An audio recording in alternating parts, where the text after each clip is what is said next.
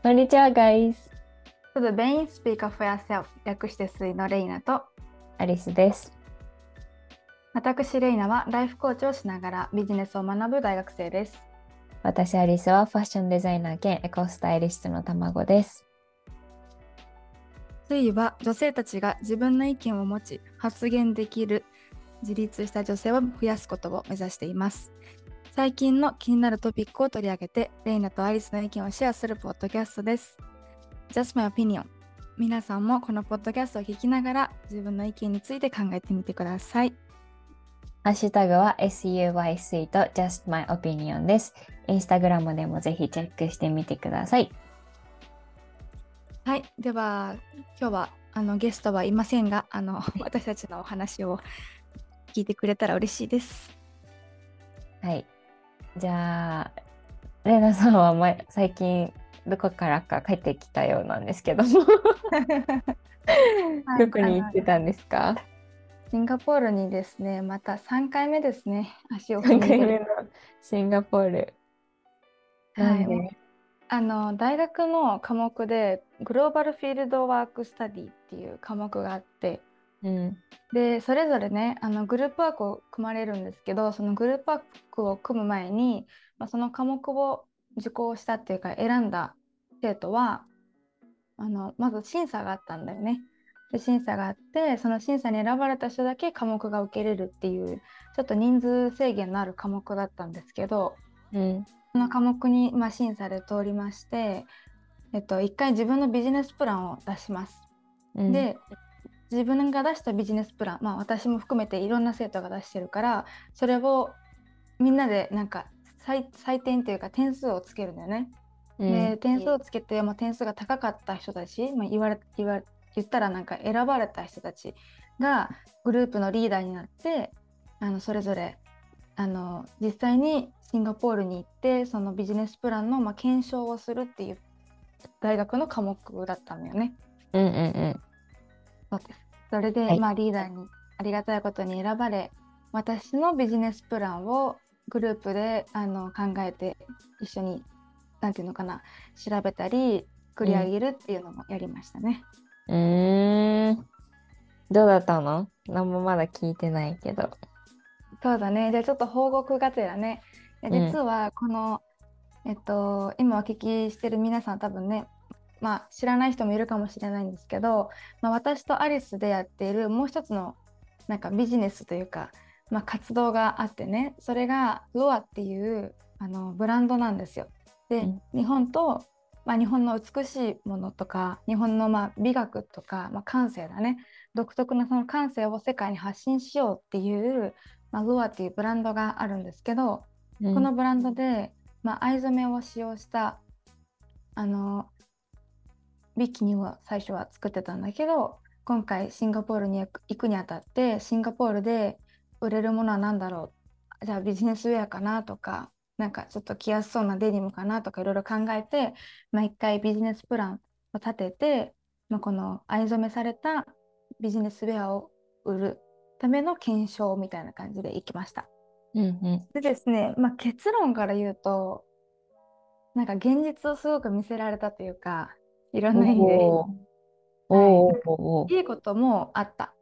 であ、もそうなんだ。うんあの良くなかったところっていい点をね話すとうん。うん。行って良かったなって思ったことはシンガポールの人がやっぱ富裕層がたくさんいるから、お金はどんどん出すんだよね。あと、私たちが思ってるちょっと高いかなこれぐらいが日本のなんか値段かなみたいなこれぐらいが高級かなって思ってる5倍3倍でも、まあ、3倍でも全然いけるなって思ったね。うん金額設定がもっと上を目指せるっていうのとシンガポーリアンねとにかく金銭感覚狂ってる。マジか。マジで。へなんーかこれみたいな。であのアイオンっていう日本でいう高島屋的なうん。なんかいろんなブランドが集まってる、まあ、ショッピングモールがあるのよ。でうん日本のね伊勢丹とか高島屋とかドンキとかもシンガポールに何店舗もあったりするぐらい、うん結構やっぱり日本のあのものって愛されてるんだよね。うん。で、まあ、そのアイオンっていうところに行ったんだけどそのアイオンはラブボニーとザラあとまあそこら辺のブランドがあるのよ。まあ、日本系じゃないブランドがね、うん、世界系のブランドがたくさんあって。でマンゴーって聞いたことあるアリス。うんうんうん。ザラの仲間じゃない？ザラのそうそうそうそのさ マンゴーがさ、うん、あの言ったらザラみたいだけどちょっと高めじゃんねザラよりも。あそう？そうそうマンゴーの方がちょっと高かったんだよね。そうなんだ。マンゴー安い。なんか H&M とかと同じくらいだと思ってたあ、でも結構上だったよね。1万とかだったから1着。そうなんだ。うん。ザラの方が全然まだプチプラな感じはしたけど。うん、うん、まあでもね、そのアイオンに行って、そのマンゴーとかいろんなブランドを見てきたんですけど、そうだね、なんかマンゴーとかザラとかめっちゃほつれてんのよ。なんか。わかる。うん。のやつさ、もうちょっとほつれてないと思うんだよね。なんか、なんかやってんのかなわかんないけど。え、ザラがザラ、ザラのクオリティが違うってこと？日本と。うん、なんか、レナーそれはないんじゃないいや、なんかなんていうの、クオリティは多分一緒なんだけど、うん、ほつれてるのがえぐいぐらい見うん、ケアしてないってことかな。そうそうそうそう。気にしないんだみたいな。出すのに、うん店にこうやって出してるのに、あ、気にしないのね、そういうところってぐらい、本当にほつれてたの。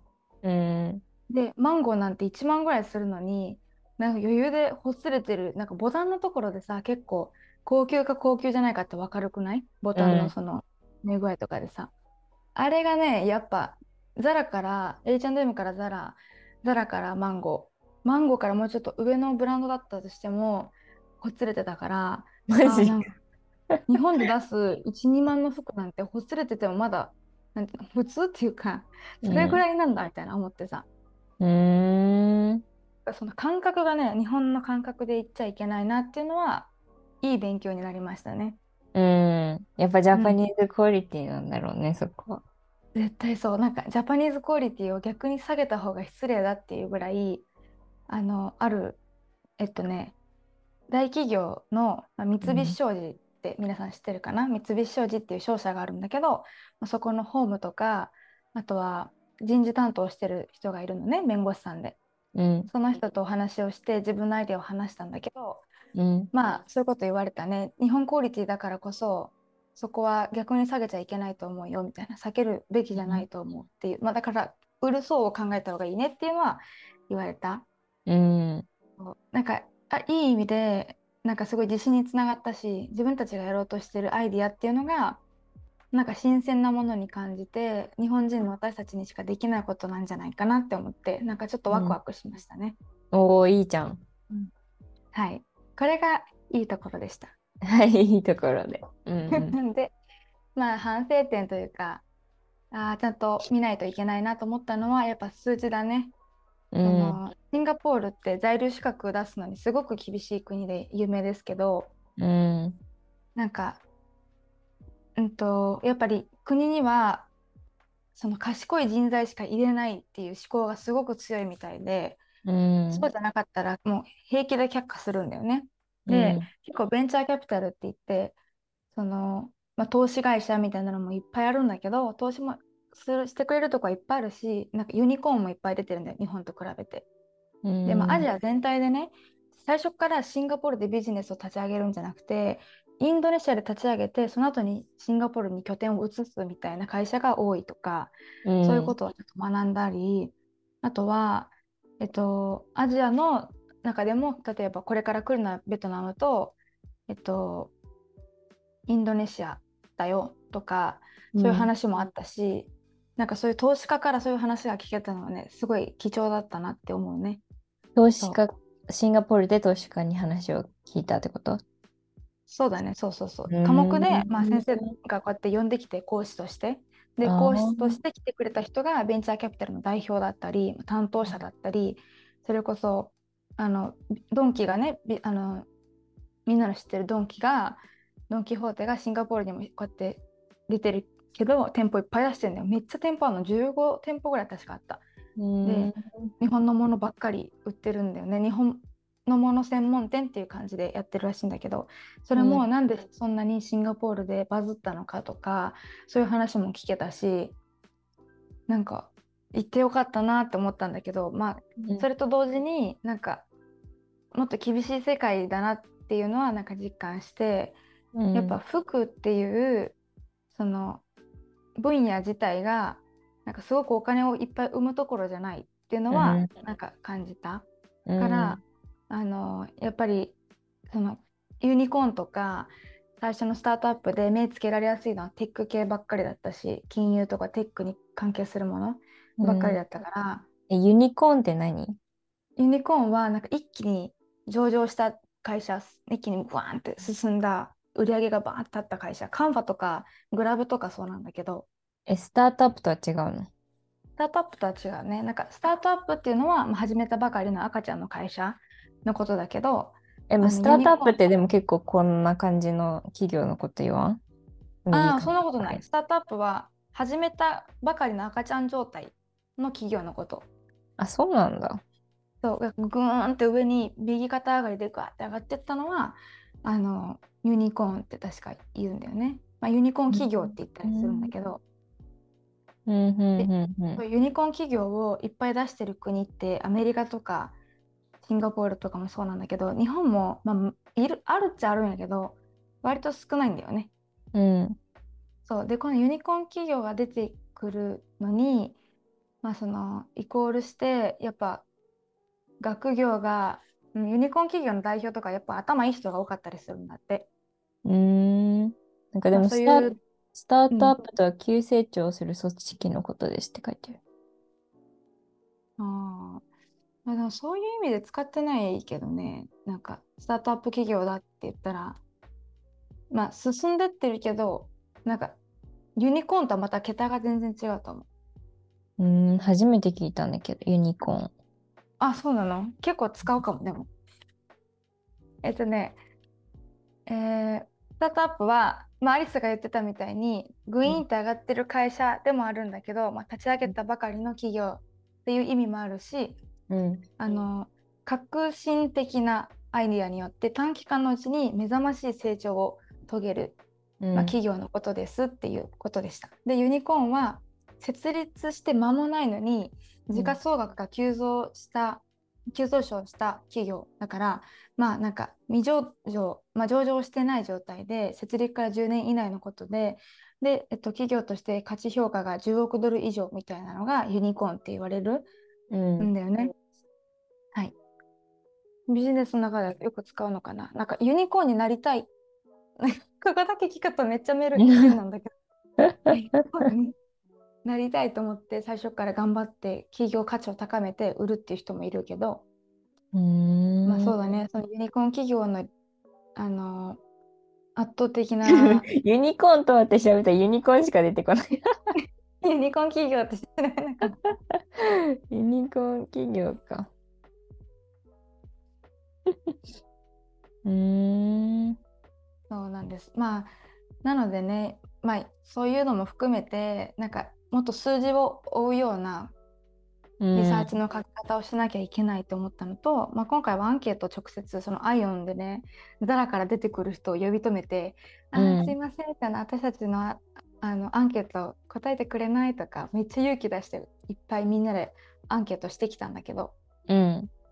まあ、それもみんなの話聞いてると、月に5万とか8万、10万ぐらい服に使ってるって言ってたから、まあまあそれぐらい使ってる人たちはあの銀行員とかマーケティングとか30ちょっとある人たちだったからね、まあなんかそれなりにキャリアを積んだ女性たちだったんですけど、うん。うん、なんかやっぱり金融とか行ってる人が多いよねシンガポールは。うんうんうん金融の国だしねでもそれと同時に、まあ、これもちょっとみんなに勉強になるかもしれないけどなんかシンガポールって日本の東京と同じぐらいのサイズの国でうん。うん。人口もすごく少ないのね。だからその少ない人口でいかに国を潤わ潤わせるかっていうことを考えなきゃいけないの。で資源もないからうん。他の国から持ってこなきゃいけないじゃん。だから輸出輸入っていうことを、まあ、輸入っていうか輸入ばっかりするんだよね。で、うん。シンガポールができることは他の国との、まあ、コネクションになったりとか、まあ、貿易をすることだったり、お金を回すことだったりするんですよ。だから、なんかそういう目線で初めてちゃんとシンガポールを見たからうん。なんかねああそうだからこんな政策があるんだとかだからこんなことするんだとかだから、うん。あいい人材しか集めたくないんだとかなんかすごく理解ができてその、うん自分がビジネスをやりたいって言ってあシンガポール住みたいからシンガポールに行ってビジネスやろうだけではできないってことがよく分かったしシンガポール住みたいけど、シンガポールのためになる。シンガポールから見てレイナがあの有益な人じゃないといる行かせるいいさせる意味がないよね。うん。うん、私人を呼び込みすぎても住むとこなくなっちゃうじゃん。うんだからそういうのも見て本当に選選んでるんだなって思うとやっぱシンガポールにその在留資格を持って入れるっていうこと自体が難しくてうん中にはあの例えばシンガポールって在留資格例えばさ A 社からもらうやん。うん A 社からもらったら B 社 C 社でお金をもらっちゃいかんのね。まあ言ったら副業しちゃいかんのよ別のとこで。っていう、まあ、ルールがあるんだよ。うんだからあの本当は起業したかったけどそれをプロボノにしたそのボランティアにしたっていう人もいたしうん。なんかそういうのを見ててまあ日本もねなんかちょっと厳しいかもしれんけど入国するの。やっぱ自分の国で戦うっていうのは一つ強いっていうのとでもやっぱ現実を見てみるとアジアがどんどんどんどん前に進んでて他の国がね日本が置いてかれてるっていうのがすごく分かったし、うん。あの英語がねこんなにもできないアジアはやっぱ日本だけだねっていう。そこはもっとなんか恥を感じる、まあ、恥って言い方は変だね。恥ずかしいとかもっとやらなきゃとか出遅れてるんだっていう感覚がもっと必要なんだなっていうのは今回ちょっと危機感を覚えました。うんうん。まあ日本だけじゃないと思うけどね英語。意外とタイとか全然喋れないけどみんなあタイ。あまあまあまあまあね そうだね。うん。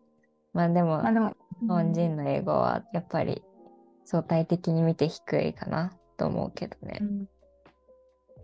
そうなの。そのユニコーン企業がいっぱい出てる国の特徴もやっぱり英語が、英語の教育をちゃんとしているところとかあとうん。いい大大学がいっぱいあるとか、うん。企業としてそこに居やすいかどうかとかね立てやすいかどうかとか、まあ、いろいろあったんだけど政府がどれぐらいサポートしてくれるかとか。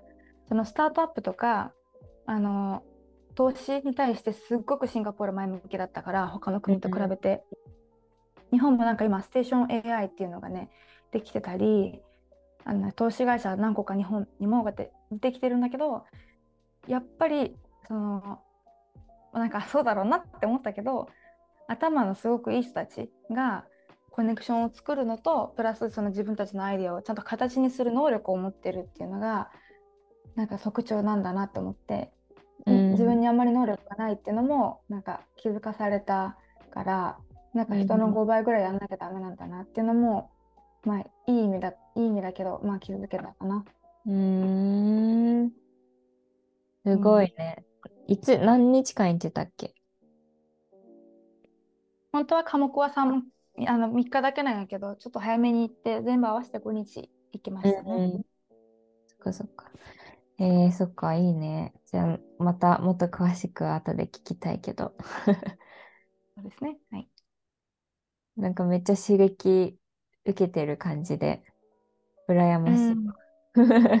なんかほん、だね。隣の、なんていうの、芝生は青く見えるっていうあそうことあるけどさ、なんかずっと家にいるからさ、最近。ーうんうん。うん。ね。そっか。うん、ガリさん今そん、そんなノリに乗ってない時期だから、ちょっと、うんうん 何頑張り時だけどって感じ。い今何頑張ってる？や今は、なんかその、今までずっとアップサイクルとかリメイクとかしてたものを売ろうかなって思ってて、なんか最初は普通にその作ったもの売ろうと思ってたんだけど、なんかどうせやるならと思って、ちゃんとなんかロゴとかブランド名とかも考えたりしてるんだけど、なかなかなんかやっぱりね、なんか一からものを作って、しかも、なんていうの、使いたいさ、記事がさ、その全く新しい生地じゃないわけじゃん。例えば着物とかいらないものを使うってなるとなんかそれをなんか全部ほと何なんていうの？分解してさ着物の生地をで洗ってで干してまたアイロンしてみたいなのやってると本当にめちゃめちゃ時間かかるの。うんだからなんかほんなんかサステナブルじゃないことしてるかな自分とか思いながらいろいろ試してるんだけどまあでもようやくなんか昨日くらいになんか売れそうな売れるっていうかもうめちゃめちゃなんかやっぱやるからにはなんかみんなが買ってくれるなんかすごい可愛いものをや作りたくてずっと研究してたんだけどうん。パターンも変えてみたり。でなんか服はなんか最初服をね売ろうと思ったんだけどなんかサイズがさやっぱなんか基本的に海外の人今のところを何売りたいのねやっぱお金払ってくれる率も高いしやっぱ日本の着物とか最初使おうと思ってるからうんうんやっぱ買ってくれる人多いかなと思ってで何の話してたっけ？で 最近頑張ってること。ちょって、その待って、その前、なんでその海外の人に売るってなったんだっけ？えめっちゃ忘れたんだけど。やばいやばい。まあいいや。はい、OK です。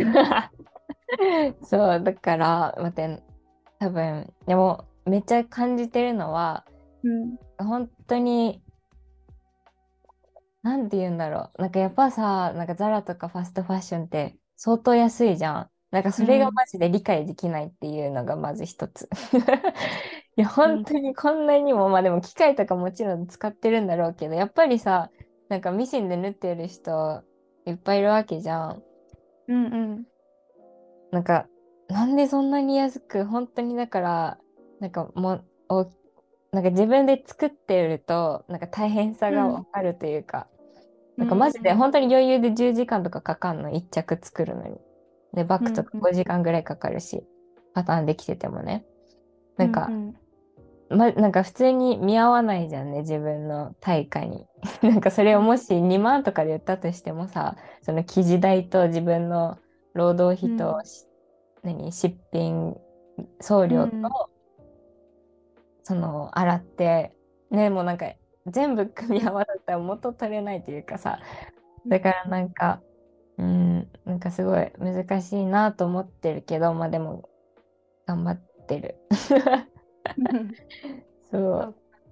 うん。確かにその自分が使った時間に対して、まあ、対価というかねお金がどれぐらい、い支払われるかっていうのを考えた時に、他のブランドと比べてすごく衝撃だったんだね。そう。うん。いやでもやっぱなんか、なんか物作ってるの好きだし、でもなんか結構なんか、うん。なんかさ、みんなやっぱ新卒でさ、周りは働いてるじゃん？うんうん。で、なんかインターン応募してたって言ったけど、それが落ちちゃって、うん。さっきね、連絡来たけど、うん。なんか自分が今までしてきた選択間違ってたのかなとかさ、うんそんなこと思わないで。泣いちゃう。いいよ。あの画面見せないからみんなに。ね、なんか、うんあきつい時期ではあるけど、う頑張る。ん、うん。そっか。そうだね。なんかし失敗じゃないけど、チャレンジが大きいからね。うん。探してること。なんか自分ではいろいろやってきたつもりだったけどさ、うん。なんか他の人からなんか評価されないじゃないけど、うん。なんか、その、例えばインターンとかだったらさ、なん。うんか、その、なんていうの？デクラインっていうていうね拒否拒否じゃないけどさ、うん。っていう形でなんか現れるとなんか、ね、うん。辛いよね。なんかだからみんなすごいなって思う。就活してるのうんも。なん。か、メンタルくるもんね。うん。なんかめっちゃ日本式の就活すごい嫌だと思ってたけど、でもみんなやっぱ辛いこといろいろ乗り越えて頑張ってるんだなってすごく思うん。う。うん。だね。そうだね。特に今の若いみんなのなんか大きい選択だもんね。なんか小さい選択に見えるけど、周りから見たら結構自分にとって大きな選択じゃん。アリスが海外に行くとか、みんなが違う道を選ぶって、そこにすごく勇気があったと思うから、うん。やっぱそこで思ってなかった壁が早い段階でね、現れちゃったわけじゃん。うん。うん、不安になるよね。まあ、とりあえず、なんとか頑張ってみるけど。うん。まあでも、私はすごくそのアリスの、まあ、頑張ってる、頑張ってるっていうかね、アリスが結構ハングリーな感じがね、結構勉強になってるけどね、レイナ。ああ、もっとハングリーじゃなきゃいけないなとか、なんか、日本にいるとやっぱいろいろ安心しちゃって、その環境を変えようとすることしなくなるから、レイナも。うん。でさ、常にその環境を変える意識がすごくある人だから、で、なんかこうなっても、あ、次考えよう、こうなっても次考えようってすごく切り替えが早いイメージがあったのね。うん、だからそれに、まあ、もちろんみんなに届いてなかったと思う。で、これ聞いたらみんな感動するでしょ。ねえ。あの、皆さんももうちょっと頑張りましょう。頑張ってない人いたら。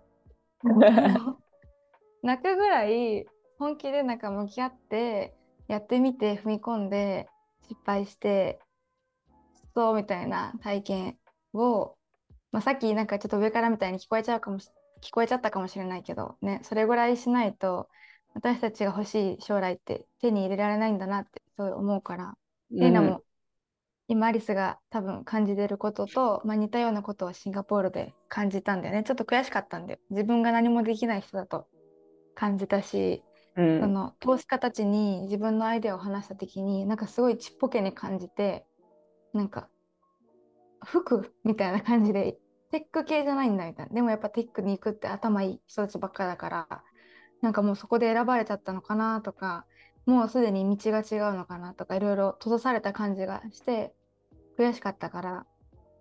うん。でもなんかねそこでくやくそって思ってたけどでもでもやっぱりレイナが通った道レイナが生きてる人生の中でしかできないことはあるしアリスにしか絶対できない届けられないものもあるしアリスのものを世界の反対側から求める人だって絶対いつか出てくるからそのためにも頑張るじゃない。頑張るじゃないね。楽しいことを選び続けるのが一番だと思う。楽しいことして生きてた方がいいもんね。うん。うん。そうだね。いや、ま、ね、申し訳ない、ないちゃう。いやいやいやいいよいいよこれ私たちのねポッドキャストだし自立した女性を増やしたいって言ってるからこそまあ本当の私たちを見せましょうよまだ自立してないんですよ 間違いない。増やしたいけどねまだ自分たちもそこまで自立してないのようん。うん、だからあの半年後ぐらいに多分このエピソード聞いたら私たちおもろいってなるから。確かに。そうだね。うん。うん、でもアリスあれじゃん前話してたけど復習話でなんか2つ3つ前ぐらいのエピソードかなで話してたけどやったろうってなるじゃん。うん。今はならないかもね。そうね。なれるかな。まあでも、なると思う。うん。なんかその会社もめちゃめちゃすっごい素敵な会社だったからさ、めちゃめちゃそこでやりたかったから、うんうんどうでもいい会社とかじゃなかったから、すごい、そ、それもうんそうか。そのあれ求められないの？なんで却下だったかっていう理由とか。あ聞いた、さっき。あ、聞いた？偉いね。偉いね。ショック、ただでさえショックなのに、そこちゃんと聞くのが偉いね。でも3回くらい無視されてるんだよね、もうすでに。ああ、あの、エージェ嫌なやつね、エージェント。エージェントは結構早いんだけど、うん、あ会社自体から無視されてるから。うーあこれが現実かって感じだよね。まあ、それだけがもちろん現実じゃないけど、でも今直面した直面したいあの辛い現実ではあるよね。うん。うん。皆さんなんかこちらエピソード聞かせてください。そうだね。私たちだって何個か前のシン2回目のシンガポール、レイナ声死んでたでしょ、あれ。ね死んでたね。ね、ゾンビみたいな声して。編集してた時これ大丈夫かなってめっちゃ思ってた。だよね。しかもさ、結構前向きなコメントしてるのにさ、全然自分の声前向きじゃないから、こんなん誰にも届かんわって 思ったしさ、うん。自分で言っといてあれだけど。だからみんなやっぱ上がり下がり人生あるよね。間違いない。うん。はあ、いやなんか、あれだよね、レイナも、レイナの、レイナもアリスと同い年だからさ、周りが、なんていうの、あの、新しい会社に入社して、なんか夜飲みに行ってとか、先輩にちょっと可愛がってもらってとか、なんかそういうストーリーとか見てると、なんか、クソってなってるよね。うん。全然違うこと言ってるからさ、なんか、うん。当たり前にそっちの道選んだらそれはそれで幸せなのかなとか思ったんだよね。でもでもやっぱり、まあ、これはシンガポール行って思ったことなんだけどその結構新卒採用でどこどこの企業入ってそこからこんな道があって起業しましたみたいな人たちもいたけどなんか僕めっちゃ不良少年だったけどあの30ぐらいで気合い入れて頑張りましたっていう起業家もいたしあとはすごいそのいいなんだろう学歴持っててエリートなんだよ。うちらから見てドエリートなんだけどそのドエリートがレイナに対してその今やってること藍染めのことだったりポッドキャストとかコーチングのなんていうのアイディアとかを聞いてもうその時間が一番大事みたいなそんな楽しいことをただやってるだけが本当に幸せなことだよとかあの学歴とかその周りの評価になんか評価じゃなくて評判を気にしろって言われた。うん。ちょっと難しいけど。だから誰かに評価されるとかじゃなくて評判を見なさいって言われたのとあと自分を信じることとかなんか結構ね心に刺さること何個も言われたからうん。なんかこういう悲しい時にやっぱそういう誰かの言葉とか誰かの一言先輩たちの一言って大事だと思うから辛い時こそれないろんな人に会って話すべきだなって思う。自分の経験、辛いなってなったこと。うん。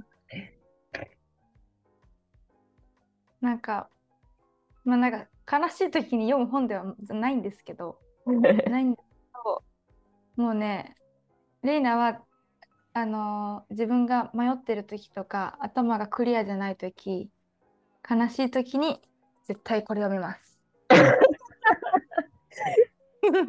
急に本の宣伝来た。急に 急に本の宣伝。あの皆さん見えないから読みますね。うん。えっとね認知バイアス大全っていうまあバイアスって歪んだ認知とか自分の勘違いみたいなことだけど、それが載ってるやつでめちゃめちゃねためになる。本当に。なんか自分が思ってるこれはこういうバイアスの名前がついててみたいなさっきなんか自己評価のやつ見つけたけどね。なくしちゃったんだよね。どこだったかな。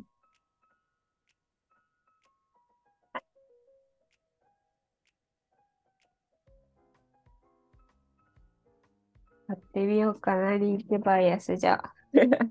うんなんか助けになると思う。なんかね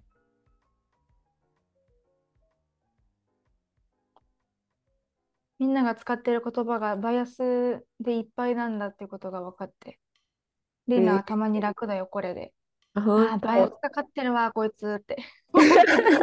たまにあ、そうなんだ。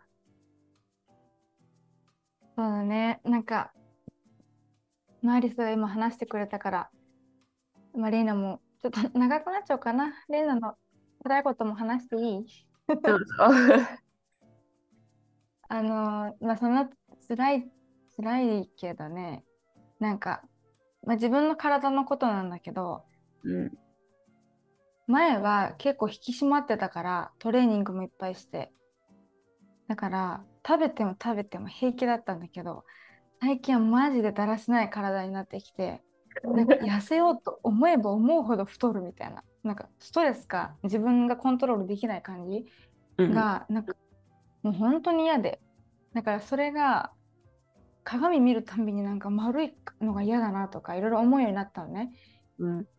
でなんかやっぱ細いのがいいとか細ければ何でも服似合うじゃんとかなんかいもういらんことばっかり考えててでたまにでも生理前とかになるとチョコレート食べながら泣いてたりとかする いや、わかる。生理前めめっちゃ泣けるよね。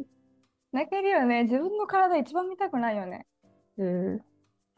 なんかボディなんかボディに対するラブみたいなのが、うんあのいろんなポッドキャストとかインスタグラムとかねインフルエンサーたちが言ってるけどうん。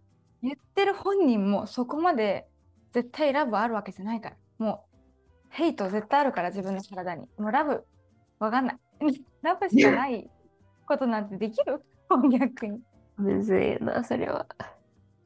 ねなんか自分の体見てズボンが入らなくなってきつかったんだけどシンガポール行ってさあの赤い服を着なきゃいけない時があってで、ん。赤い服を貸してもらったのね。それ着た時の写真がもうバカ気持ち悪くて自分の顔体見て。身長低いもうむもうムチムチっていうかむくんでるなんか四神頭ぐらいに見えるの写真撮るとそれはない。なんか悪いなこんな風なんだ旗から見てって思ってすごいショック受けちゃって。うん。なんか夜中にめっちゃワイン飲んだ後だったから酔っ払ってたのもあったけど酔っ払ってんのに泣くみたいなね。一番気持ち悪いのにみたいなことがあって。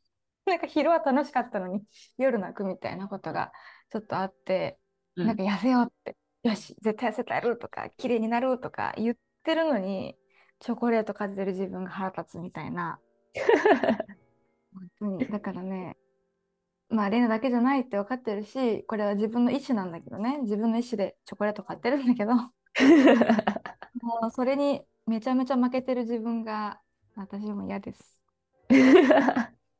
そうだね。なんかセルフラブってさ、セルフアクセプタンスみたいなことも言うじゃん。うんなんかめっちゃそれそうだと思うのね、アリス。うんだけど、どこまでがさ、アクセプトうんして、なんかどこまで行ったらそれはただの甘えになるのかっていつも思う。ないね。その、そのなんか違い知りたいね。うん。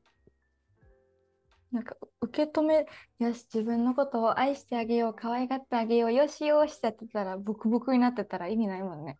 そう。で、ブクブクなんて、まあでもこれも、なんていうの、じゃないよねとか言って、だから違うよね。違うよね。うん。そこから。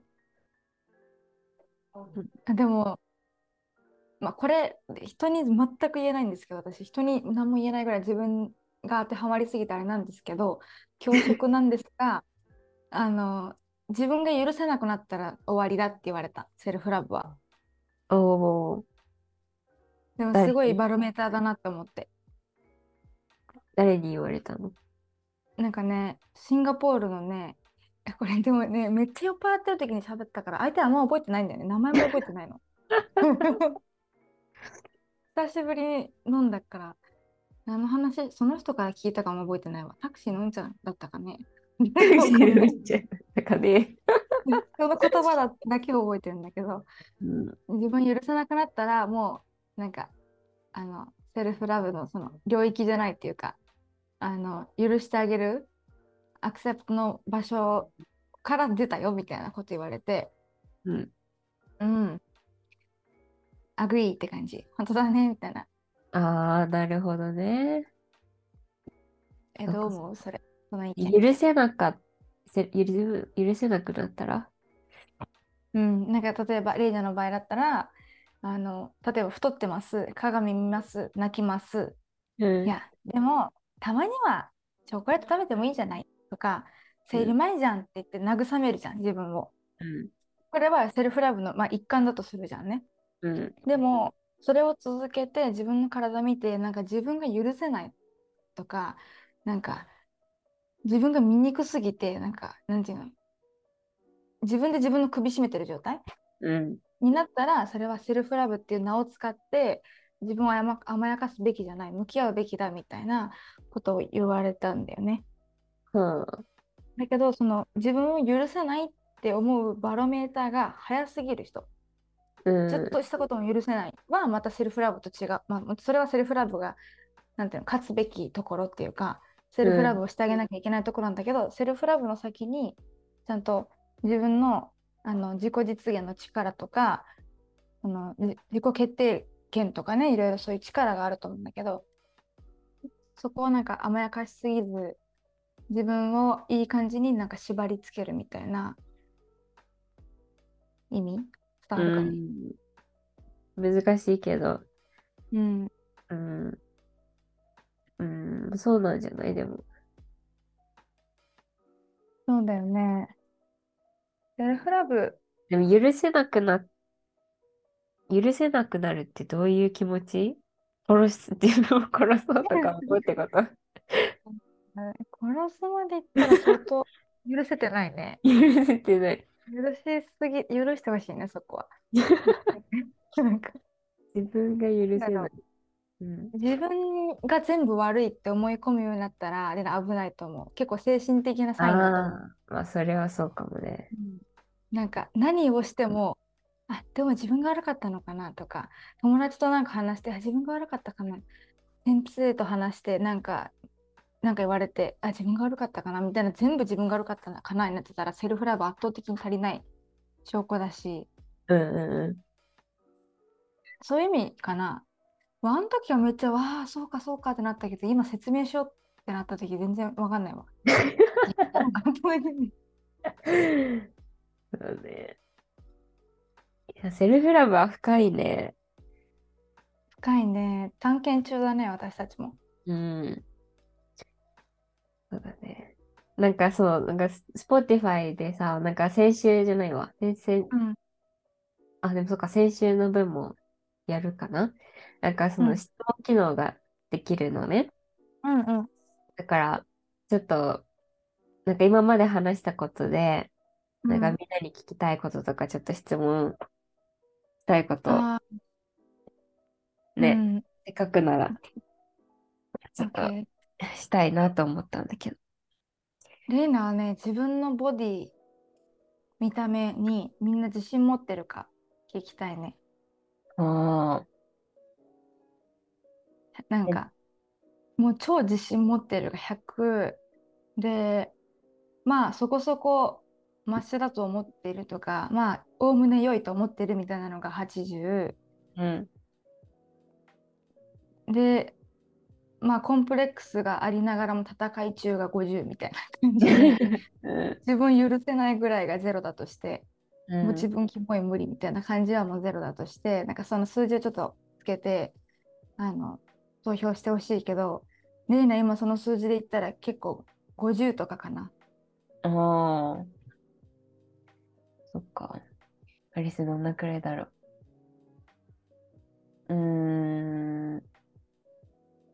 70とかかな。うん。そうだよね。そうだね。なんか50にさせた自分が悪いなってすごい思ってんだけど、うん。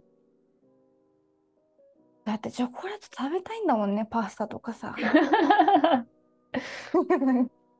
なんか全部ヌードルって知ってる？え、知らない。なんか、パスタってさ、小麦粉からできてるじゃん、グルテン？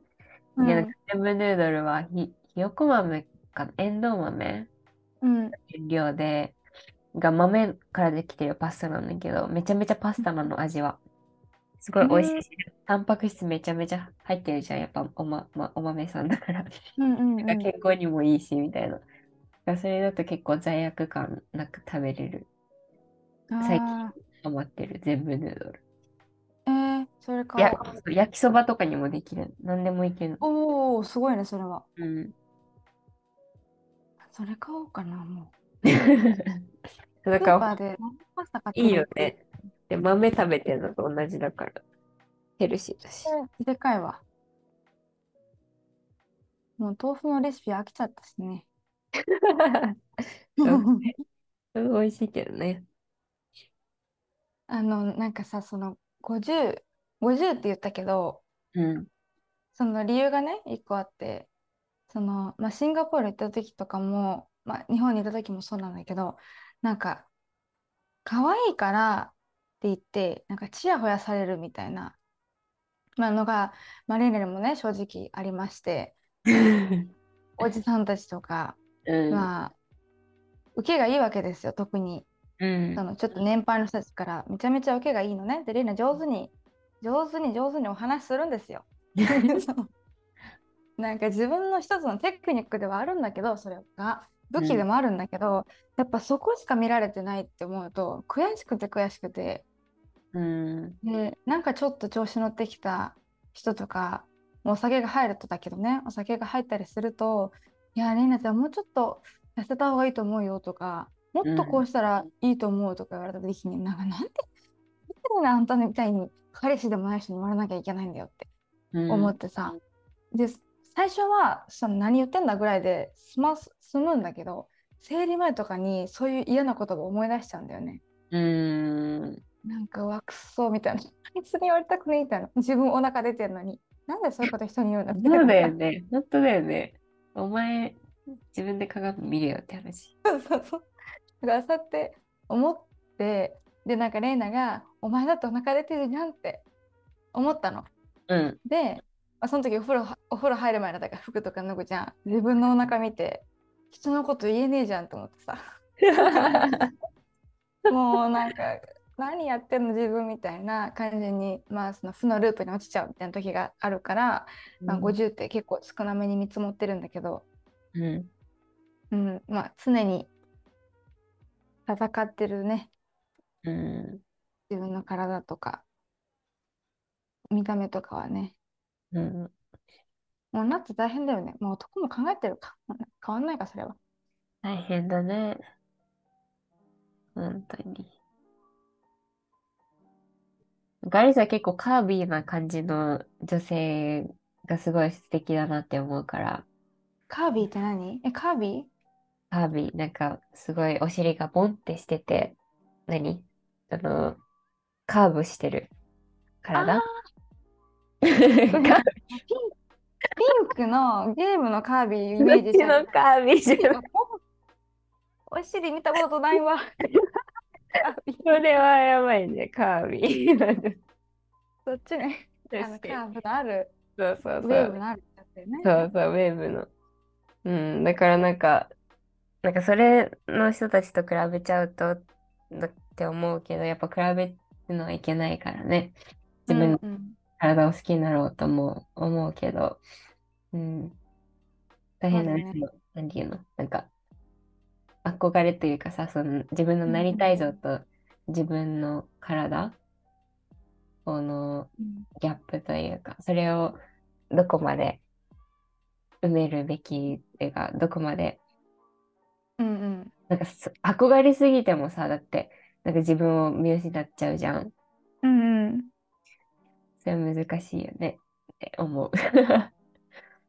そうだねインスタとか目に見えるから余計だよね他の人の体うんうんなんか昔の人は多分そこまで比べるやり方がなかったよね。その身の回りにいる人たちだけがのその芝が青い感じになってたけど、うん。今のうちらの時代ってもう世界自分の会ったこともない人たちの青い芝がいっぱい見えるわけだよね。マジでそう。ねなんか、本当に。ねそういうのが見えちゃうとちょっと苦しいよね。うん。苦しい。まあいいとこもあるんだけどね。うーん。なんか落あ、ち込ん、でもね。あ、ごめんごめん。いいよ。落ち込んでる時に見ると、あ、そうだね。ダメだね。やられただね。だから比べちゃいけないって分かってるけど、やっぱ人って比べちゃうじゃん。うん。比べない人とかいるのかな人と。いるいないよね。なんか自分では分かってるけど。なんねか比べたらいけないのは分かってても、なんかいい意味で比べることは大事だと思うけどさ。うん。てかめっちゃ長くね今思ったけど、この。長いえ、まず何分ぐらい喋ってる1時間以上やってない今気づいた。本当？皆さんじゃあ今日は教訓がたくさんある。教訓たくさんある。すごいいろいろ話したね、でも。ね、私たちから学ぶこともあるでしょうかね。でもレンも言いかけたことなかった？え、言いかけたことね、すごいくだらないんだけど、は なくない。い、くだらないんだけど、あの、うん携帯を見る時間のデータがあって、うん。日本人はね、フィリピンとか他の国に比べて少なかったんで、うんうん。だから、なんか他の国はもっともっと携帯をずーっと見てるって思うと、日本は割と少ない方だったの。まあ、パソコンじゃなくて携帯だけだったんだけど、うん。TikTok とかいろいろある中でも、まあ、日本人はまだ見てない方だっていうのがあって、まあ、年齢とかもあるかもしれないでもそのデータ見てびっくりした。東南アジア行った時でも大体隊員さんみんなスマホ片手に仕事してたけどね。なんか動画見ながらさ。でお客さん来た時だけ対応するみたいな。そう TikTok だよね。見ながらえぐいよね、なんか海外の携帯触ってる。あれ。うん。日本って真面目じゃん、仕事中。仕事だけしてるじゃん。仕事はねうんなんか仕事の時間みたいなさ。うんそうだね。まあ、携帯見すぎて何もできてないわって感じてる日本人がちょっと誇らしく思ったよ、あの数字見たときに。それでも、そんなこと言ってんだ、偉いなと思って。うんそっかそっかじゃあ閉めますかそろそろ は決めましょうか。い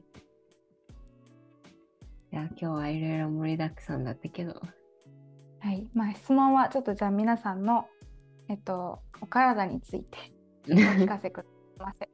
はい。お願いします。えっと、水は2023年4月からリニューアルしました。月に2回のトークでお休み中です。SNS 発信は引き続きインスタグラムでしていきますので、ぜひチェックしてみてください。このポッドキャストはアンカーからお送りしています。毎週月曜日、日本時間の朝6時から Spotify や Apple Podcast でお聞きいただけます。通勤・通学、家事・作業をしながら皆さんの意見の発見、気づきや学び、興味につながる活動ができたらいいなと思っています。リクエストは Instagram とポッドキャストの概要欄から募集しているので、えー質問でも、えー私はこう思ったという意見でも何でも OK なので、ぜひよろしくお願いします。